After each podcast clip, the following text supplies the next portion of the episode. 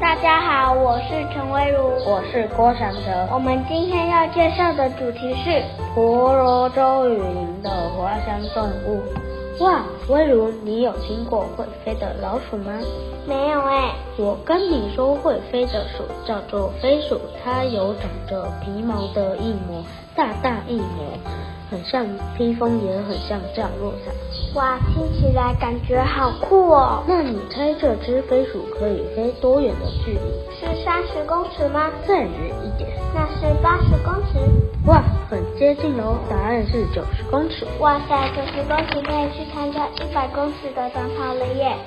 山珍，我跟你说，我知道还有一种蛇竟然会飞耶！你说的是飞蛇吗？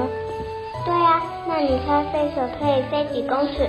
我觉得可能是六十公尺。比刚刚的飞鼠飞行距离再远一点点。我猜是一百公尺。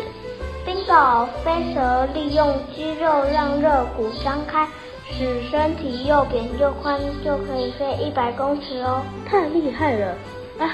我突然想起来，还有一只跟飞蛇飞得一样远的动物，啊，是什么动物啊？跟我们刚刚说的飞鼠有一样的一模，很像穿着披风的超人，从脖子到脚延伸的尾巴都有一层薄薄的硬膜，帮助飞行。这种动物就是飞虎吼。好酷，我没有听过飞虎吼哎。来吧，我上网找图片资料给你看。